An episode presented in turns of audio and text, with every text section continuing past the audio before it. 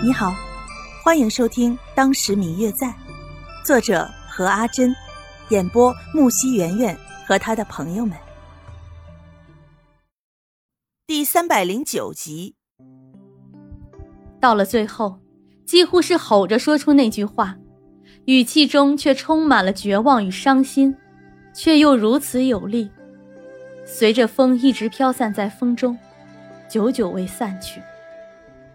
此刻的梧州城内，陆轩正在寻一楼原来属于白若秋的那间房里坐着，无形中似乎听见了白若秋在唤自己的名字，不禁打了一个冷战，立马站起身来，却愣在原地，久久没有迈开自己的步子。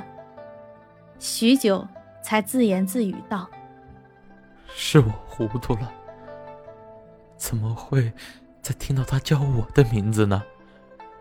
这一辈子，他都不会愿意了。说完，便像是丢了魂一般的跌坐在软垫上，一直到第二天天明，才回到自己的家。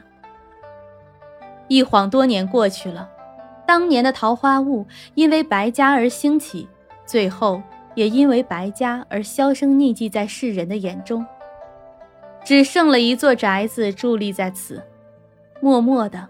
似乎在诉说着这里的故事，而在那座宅子里，供奉着一幅画像，画上的少女明眸皓齿，身形曼妙，笑起来仿佛天上的星星也会黯然失色。据说送来这幅画的是一个中年男子，独自一人在这里居住了三个月之久，临走时，留下了这幅画挂在了墙上。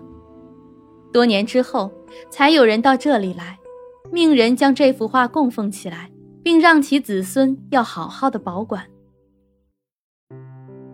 写到这里，萧元满意的看着自己手中的画稿，嗯，终于写完了。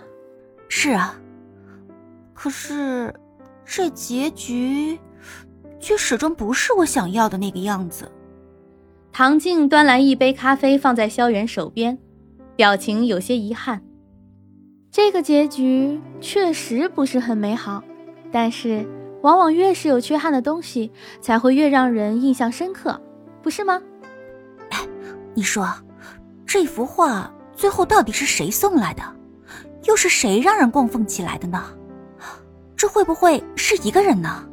谁知道呢？婆婆和我们说的只有这些了，其余的也没有更多。就先写到这里看看吧。也好，也不知道我们所写的这个故事最终的结局会是什么，谁知道呢？顺其自然吧。也是啊，写了那么久了，今天终于写完了，好好休息一下吧。晚安喽，晚安。窗外一片漆黑，只有一轮明月高悬，依稀间。仿佛有一个明眸皓齿的妙龄少女，拿着桃花，巧笑嫣然。各位听众朋友，当时明月在已经全部为您播讲完毕，非常感谢您的收听、点赞、评论与关注。在这里呢，圆圆也感谢整个明月团队，感谢你们。接下来，圆圆有一本名字叫做《极品医序》的书即将上架，请小耳朵们继续关注，期待更多好听的故事。